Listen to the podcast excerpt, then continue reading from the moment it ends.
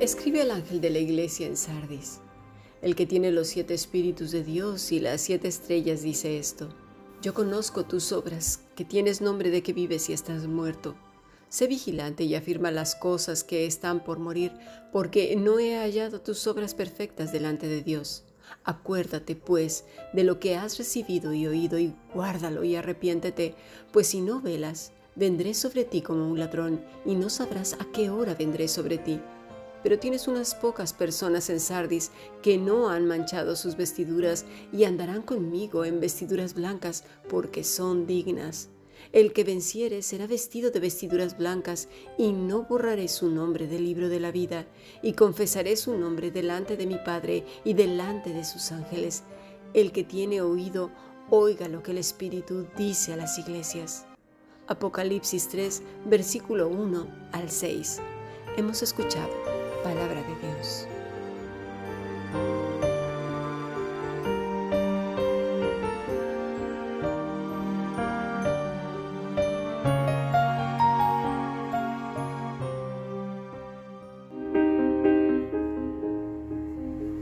La Fundación Bíblica te invita a participar tanto de esta aula internacional hoy apegados a él, como a sus cursos online en mol.fundacionbiblica.com.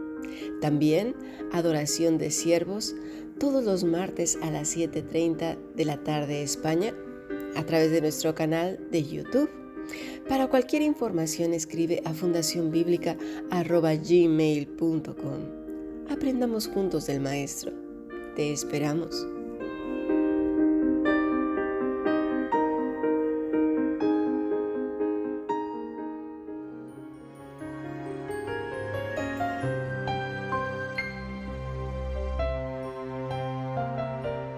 Estamos comenzando la semana con un nuevo estudio. Sin embargo, seguimos en Lucas 5:17 porque es muy importante lo que el Señor nos está enseñando en Apocalipsis Dice Lucas capítulo 5 versículo 17, aconteció un día que él estaba enseñando y estaban sentados los fariseos y doctores de la ley, los cuales habían venido de todas las aldeas de Galilea, de Judea y Jerusalén.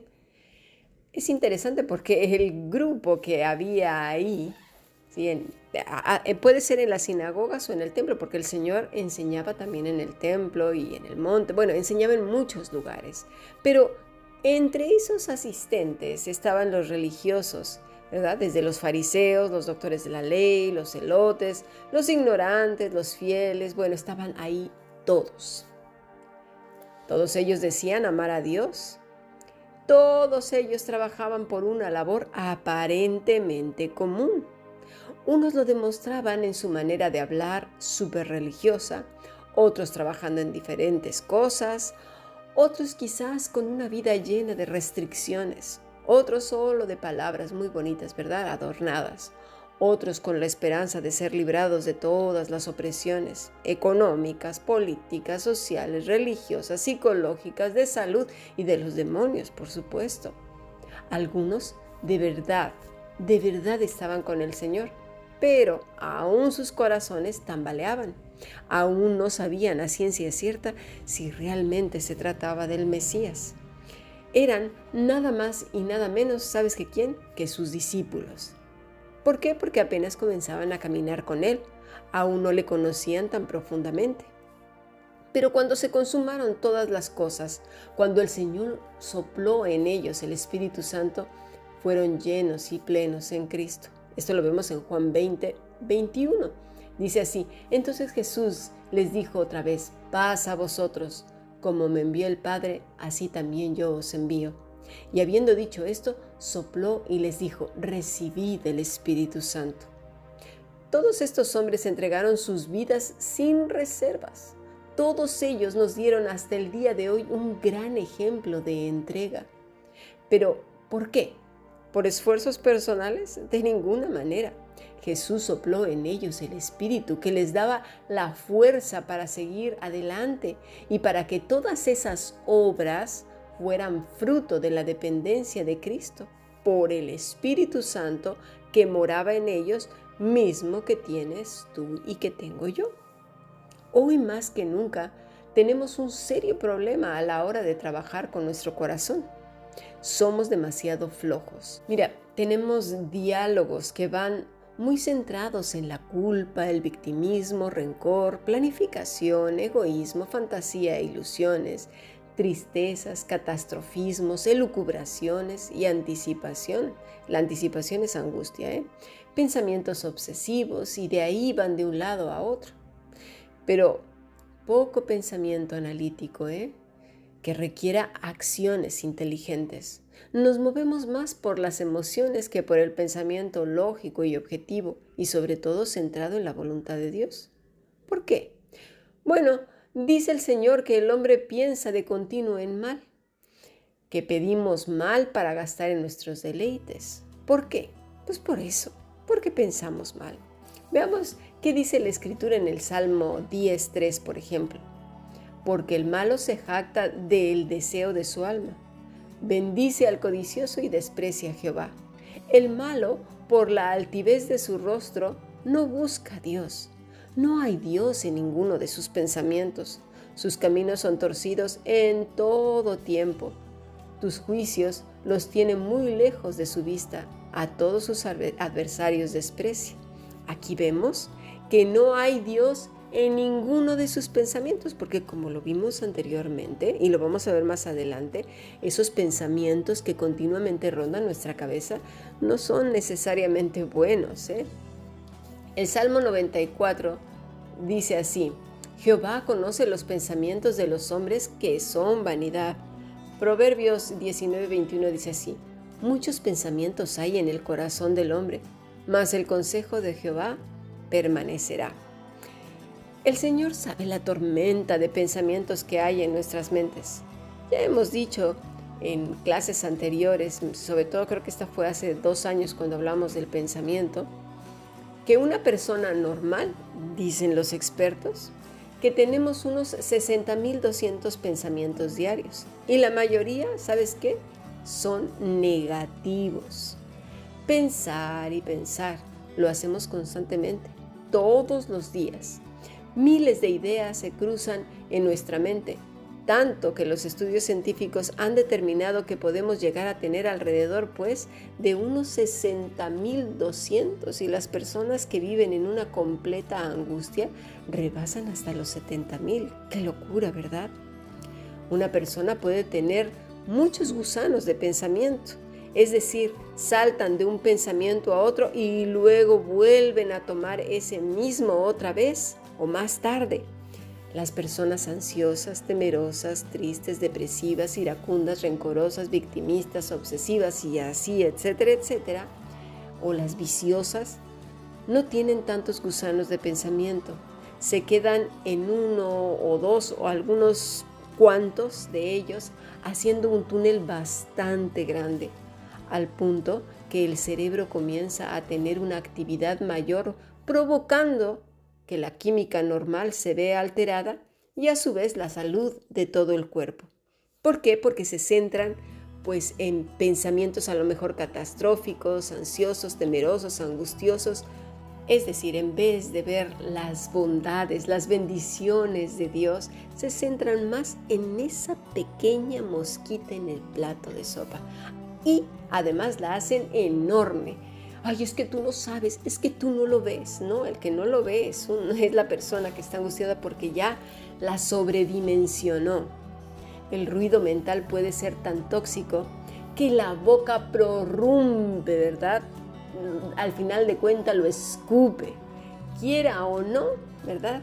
Ya sea de manera voluntaria o no, la boca lo dice, ¿verdad? En estallidos que revelan lo que hay en el corazón.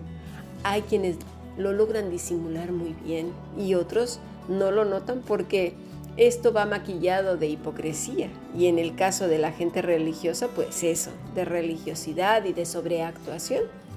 Pero para las personas que conviven con dichos sujetos es más que evidente. El problema es que las personas muchas veces se autoconvencen de que no son tan malas porque hacen esto o aquello o porque dicen cosas compensatorias. Y pondré un ejemplo en cuanto a esto. Cuando, por ejemplo, un niño es extremadamente violento, grosero, altivo, abusivo con sus padres, pues se les olvida de inmediato y quieren que así rapidito los perdones y que aquí no pasó nada. Lo mismo pasa con el esposo o la esposa violenta, los maltratadores, las maltratadoras, o, o hijos mayores maltratadores. Ya después de que destrozaron y dijeron lo que se les dio la gana, golpearon o, verbalmente o psicológicamente hicieron un daño profundo, marcaron el alma de esa persona, quieren como por arte de magia ser perdonados, porque tienen un ego demasiado hinchado, demasiado inflado Creen que con palabras cariñosas o con un detalle o un chiste como si aquí no pasara nada, eh, se olvidara todo. Obviamente eso no borra el daño, por el contrario, duele aún mucho más, porque no se considera el corazón de la otra persona ni el daño que ha causado. Lo minimiza, lo desprecia y se pone por encima de la otra persona, ¿verdad? Suponiendo que lo que él, ella o siente es lo que más importa. Total, ya pasó. Somos cristianos, ¿o no? Esa es una burla disfrazada de piedad, es menospreciar a la otra persona. Y es así que hacemos y tenemos actitudes compensatorias que creemos que por hacer tal o cual cosa o poner ojos de gatito, cositas así, ya resolvemos el problema. Pero aquí es con Dios, ¿eh? Ya, no estoy hablando de manera horizontal, sino vertical. Ya hemos hablado que el pecado es contra Dios. Mira, recordemos a Pedro cuando negó a Cristo. No dijo, bueno, lo siento, ay, se me escapó, se me chispoteó, como decía el chavo del 8, y se fue dando saltitos por ahí como si nada pasara. No, no, no. Lucas 22:62 dice así, y Pedro, saliendo fuera, lloró amargamente. Y no fue haciendo un drama, ¿eh? Mira, escucha. La palabra para llorar es clayó, gemir, llorar a gritos. Y añade, picros, amargamente, violentamente, con gran aflicción, con sufrimiento mental. No hizo un show para demostrar un arrepentimiento, ni anduvo por las calles llorando como las plañideras o demostrando a los demás cuán arrepentido estaba. No, Dice, saliendo fuera, la palabra es exerjomai, escapar, apartar. Salió de allí seguramente a un lugar para estar a solas con Dios, pero el corazón seguramente sentía que se le rompía de dolor, tanto que el Señor lo restituyó. Mira, en Apocalipsis 3, 1, en la parte B, dice, yo conozco tus obras, que tienes nombre de que vives y estás muerto. Decimos que somos y no somos. La persona que pone sus pensamientos al servicio de Dios no vive locamente. Su pensamiento no es un coche con el acelerador a 300 kilómetros por hora en medio de la ciudad y, aparte sin conductor. ¿eh? Es un pensamiento que se ciñe, que se cuestiona el por qué hace las cosas y piensa continuamente de manera inteligente. Pone el pensamiento a los pies de Cristo. Y conste que no estoy hablando de ayudar a la gente y esas cosas que se toman como buenas, ¿verdad? Como obras expiatorias, porque ya tenemos la respuesta. Nuestro grave problema, como ya hemos dicho, es que creemos que arreglamos nuestra relación con Dios siendo buenos, entre comillas, con los demás cuando ese no es el primero y el más grande mandamiento. Vamos a pasar a nuestro siguiente podcast. Necesitamos analizar un poquito más.